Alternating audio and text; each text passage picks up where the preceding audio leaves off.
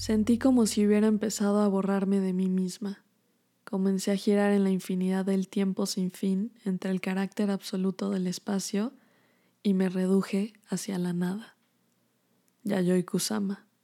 Bienvenida y bienvenido a otro episodio más de Horario de Artista y nuevamente no sabes el gusto que me da tenerte por acá. Espero que disfrutes este episodio tanto como yo lo disfruté en el proceso y, te invito a que te pongas cómoda, a que te pongas cómodo, porque hoy hablaremos sobre una persona a la cual yo admiro muchísimo eh, por lo que hace a través de su trabajo y por lo que transmite a través del arte. Y esta artista es conocida como Yayoi Kusama. La verdad sentí la necesidad de hacer este episodio especialmente porque les platico, estas últimas dos semanas me sentí muy bajoneada porque me pasó que todo lo que escribía o todo lo que hacía o lo que dibujaba no me gustaba. Y, llegó este pensamiento que me dijo, no tienes talento o no es suficiente. Entonces me sentí en pausa, como si estuviera flotando en la nada y todo lo que hacía no, no tenía valor.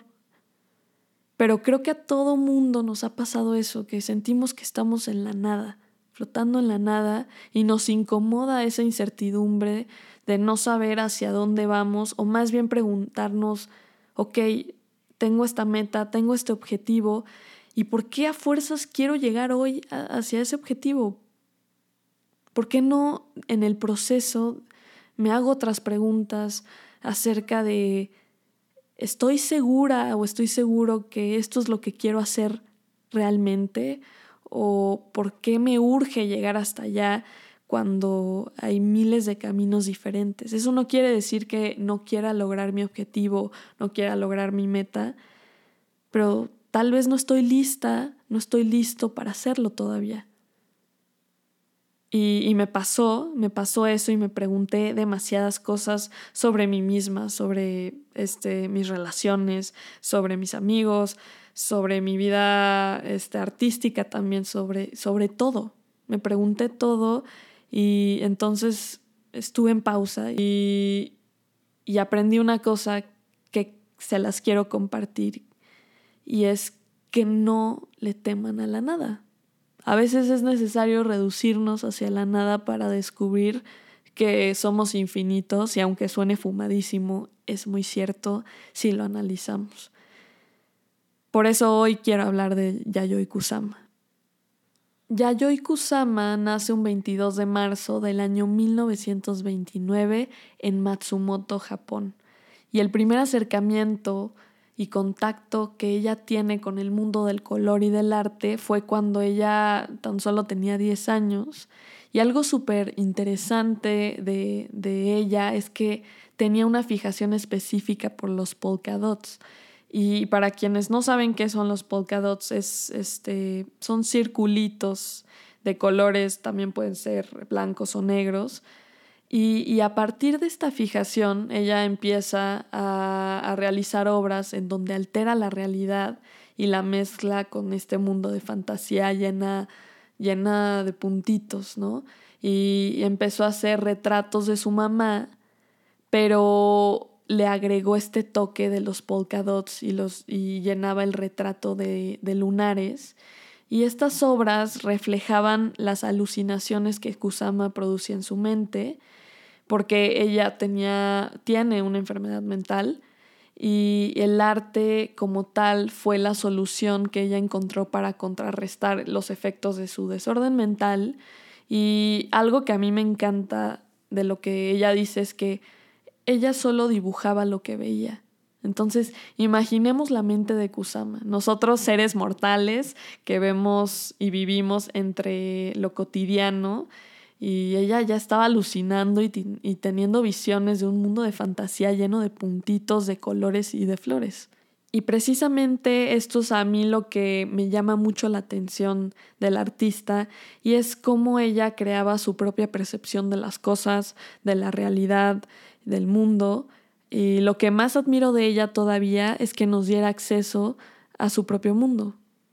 porque yo tengo entendido que todo ser humano vive bajo su propia realidad, pero a veces o la mayor parte del tiempo no tenemos acceso a esa, a esa realidad porque es personal. Pero sin embargo, Yayoi Kusama dijo, quiero que vean lo que yo veo. Y eso se me hace valiosísimo.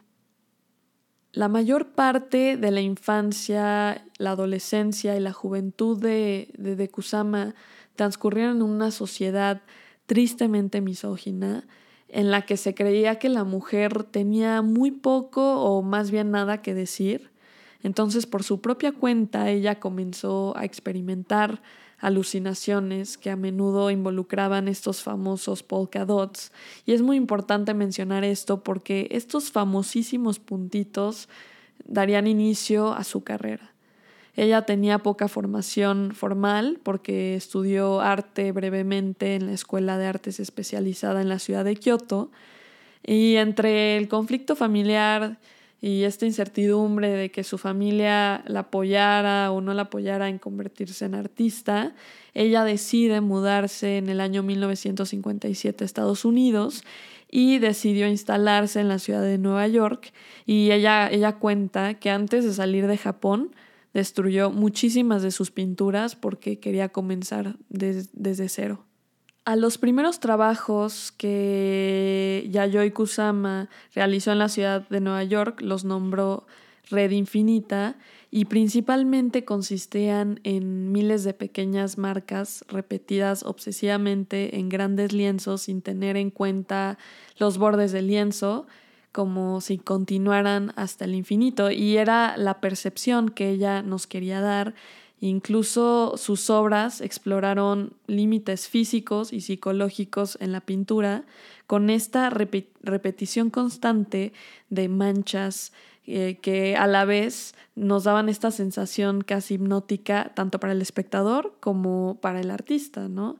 Y estas pinturas fueron muy importantes porque anticiparon un movimiento minimalista emergente, pero es importante también mencionar que cuando estaba realizando estos trabajos en Nueva York en los años 60, estaba el mero auge de, del arte pop y, y del arte escénico también, y principalmente por eso se convirtió en una figura central eh, en el arte vanguardista de Nueva York y tuvo la oportunidad de exhibir junto a grandes artistas como lo eran Donald Judd y también Andy Warhol.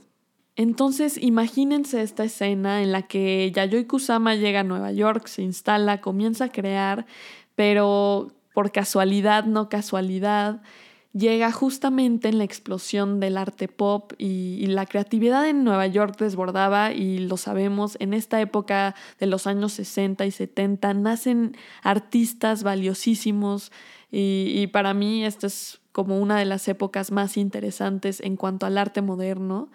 Y es por eso que se dice que Yayoi Kusama absorbió toda esta creatividad y toda esta locura también y es por eso que logra crear sus instalaciones llenas de luz, de color y de curvas y también crea sus famosas esculturas que se basan en montajes, ¿no? Y, estos montajes eh, pues revelan el profundo temor eh, hacia la sexualidad y la penetración que Yayoi Kusama tenía porque en una entrevista ella confesaba que varias veces eh, cachó a su papá siéndole infiel a su mamá. Entonces esto la dejó con una serie de traumas, eh, por lo cual ella expresa a través del arte este temor hacia la sexualidad que se me hace súper interesante también. Entonces, a finales de los años 60 y entre los 70, Yayoi Kusama se, se, concentra en crear obras en el campo del happening. Para quienes no saben qué es el happening, es toda experiencia que parte de esta ecuación que es provocación más participación más improvisación, ¿no? Y esto del happening eh, dio origen desde los años 50 y se considera como una manifestación artística. Entonces, el creador, eh, por así decirlo, el artista, tiene que hacer esta obra o este espectáculo que involucre al espectador y, y en esta interacción con artista, obra y público, cree y genere una provocación, que es lo más importante en esto del happening. También este, Yayoi Kusama comienza a hacer películas y una que es muy famosa, que yo todavía no la he visto, pero me han dicho que es muy buena, se llama Kusama Self of Liberation, que es la autodestrucción de Kusama. Y de hecho obtuvo varios premios, así que estaría padre que la viéramos este, como, como recomendación semanal. Total, durante esta época de creación y de creatividad constante, que yo en lo personal creo que fue como el pico más eh, importante de la carrera de Kusama, algo que caracterizaba muchísimo a su trabajo era esta repetición obsesiva con los polka dots y, con, con, la sexualidad, ¿no? Porque imaginemos, ella proviene de una cultura altamente misógina, llega a Estados Unidos, se instala, es una artista, es mujer y toca temas sexuales, ¿no? Entonces, esta ansiedad eh, que la vinculó con su trabajo y, y, principalmente la mayor de sus esculturas, como lo son una muy importante que se llama Accumulation Number One, que la hizo en el año 1962 y por cierto está en el Museo del MoMA. Se trata de su primera escultura y ella cubrió un sillón con decenas de protuberancias pintadas y, cosidas a mano, a las que se refirió como falos. Y cuando ella exhibió por primera vez esta obra, que era su primera escultura, pues los críticos estaban sorprendidos, sorprendidos por esta transformación sexualizada de un objeto doméstico por parte de una artista femenina. También hay una instalación muy importante que marcó su carrera y esta se llama Infinity Mirror Room, también conocida como Fallis Field, y fue realizada en el año 1965.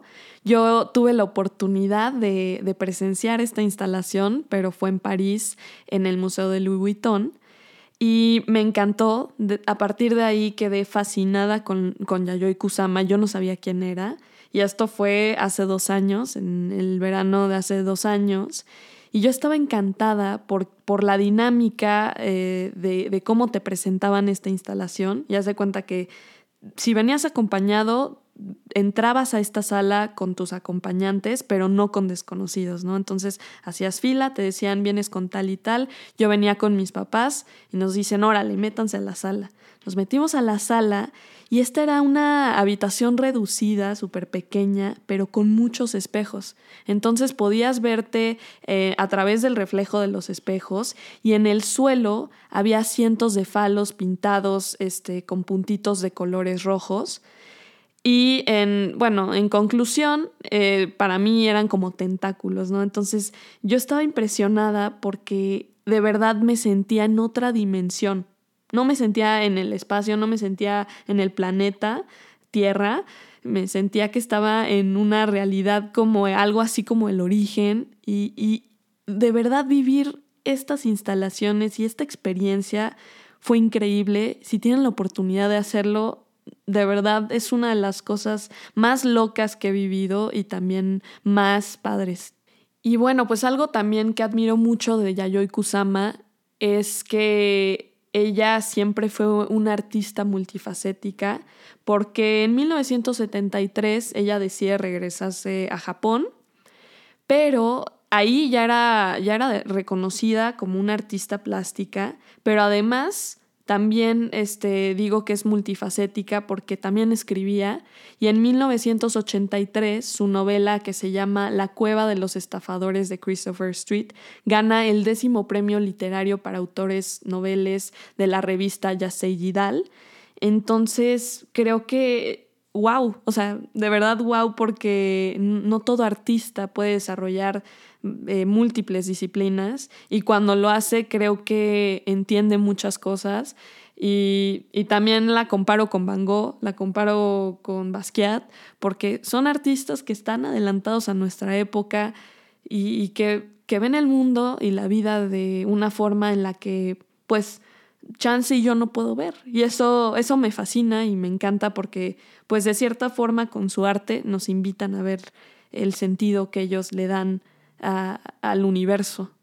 Y algo súper interesante de la carrera de Kusama fue que a partir de la década de los 80 su trabajo trasciende y por fin es reconocida mundialmente, porque claro, ella era reconocida en Estados Unidos, específicamente en Nueva York, y también este, pues en Japón. Pero no fue hasta esta época en donde dio el boom y la invitan a exponer sus obras a museos importantes como lo son el Museo de Bellas Artes de Calais en Francia, este, a Londres. También asistió en 1993 en la Bienal de Venecia, donde expuso su instalación que se llamaba Jardín de Narcisos. Y algo que se me hace súper curioso de esto fue que ella no estaba invitada a, de manera oficial a Venecia, pero con el apoyo moral y, financiero de Fontana, un artista, este, pudo asistir y montar su instalación, que consistía en presentar 1500 globos de plástico metalizado de diferentes colores y, y, los colocó en el exterior del pabellón de Italia. Dicen que esto fue impresionante. Y este, en, en, su obra colocó dos carteles, uno que decía Narcissus Garden Kusama y otro Your Narcissism for Sale. Y esto quiere decir tu narcisismo a la venta. Y se dice que ella estaba ahí vestida con un kimono y estaba vendiendo como pequeñas esferas plateadas a, a todos los que iban a cambio de un dólar. Y, y esto dio como una crítica acerca de cómo el artista vende su trabajo, ¿no? Y, aquí surgen varias dudas de capitalismo y, de que si el artista es artista o artesano, lo cual se me hace muy interesante. Y después de esta experiencia, en 1994 Yayoi Kusama comienza a trabajar en la creación de instalaciones y esculturas, pero ahí va la cosa, al aire libre, lo cual hacía más accesible su trabajo y pues algo yo considero que más orgánico. Esta etapa es muy importante para la carrera de Kusama porque a partir de ahora ella dice, ¿saben qué? Ahora voy a hacer mis instalaciones abiertas al público, pero además voy a hablar de otros temas temas contra la guerra, contra el establecimiento y a favor del amor libre, ¿no? Y en estas presentaciones a menudo se implicaba la desnudez pública con la intención de desmentir estos límites de la identidad, de la sexualidad y del cuerpo.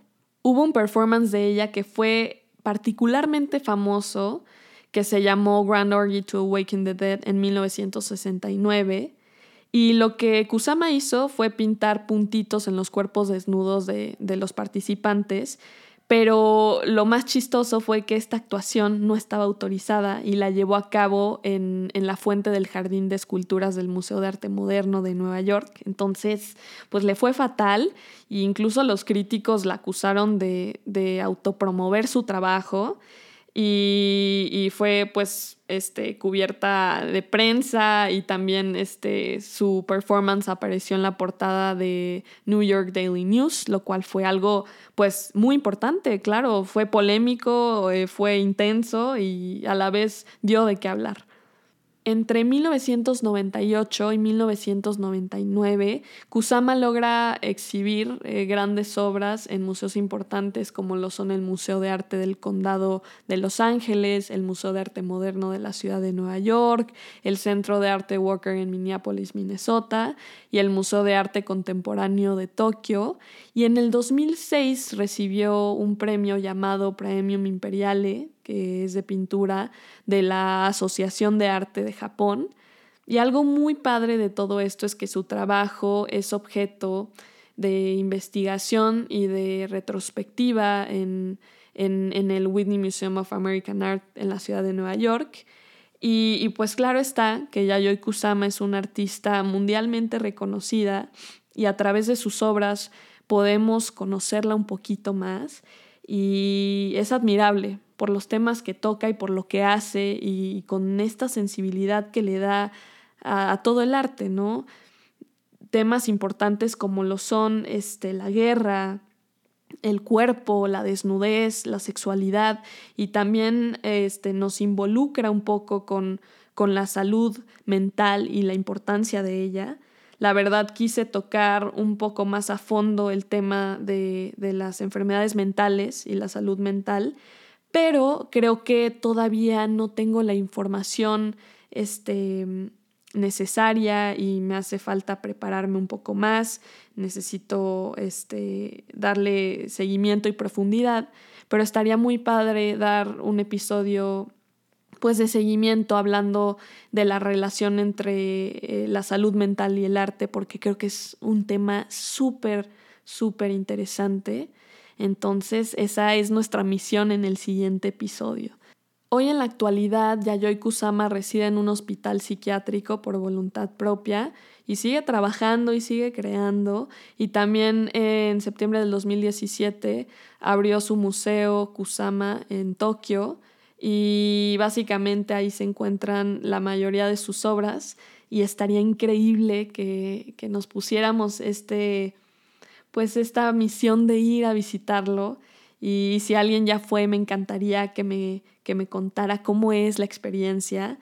Em, no, no se olviden que tenemos nuestras cuentas pues en Instagram, nos llamamos Horario de Artista y en Twitter Horario Artista todo junto y podemos tener eh, una plática muy a gusto de, de, Yayoi Kusama todavía porque hay mucho que, explorar de, de, sus trabajos y de sus obras. Y si se quedaron picados con el trabajo de Yayoi Kusama, aunque este, pues yo entiendo que no es lo mismo escuchar de un artista a ver su trabajo, pues les recomiendo que se chequen estas cinco entre instalaciones y obras que les voy a recomendar.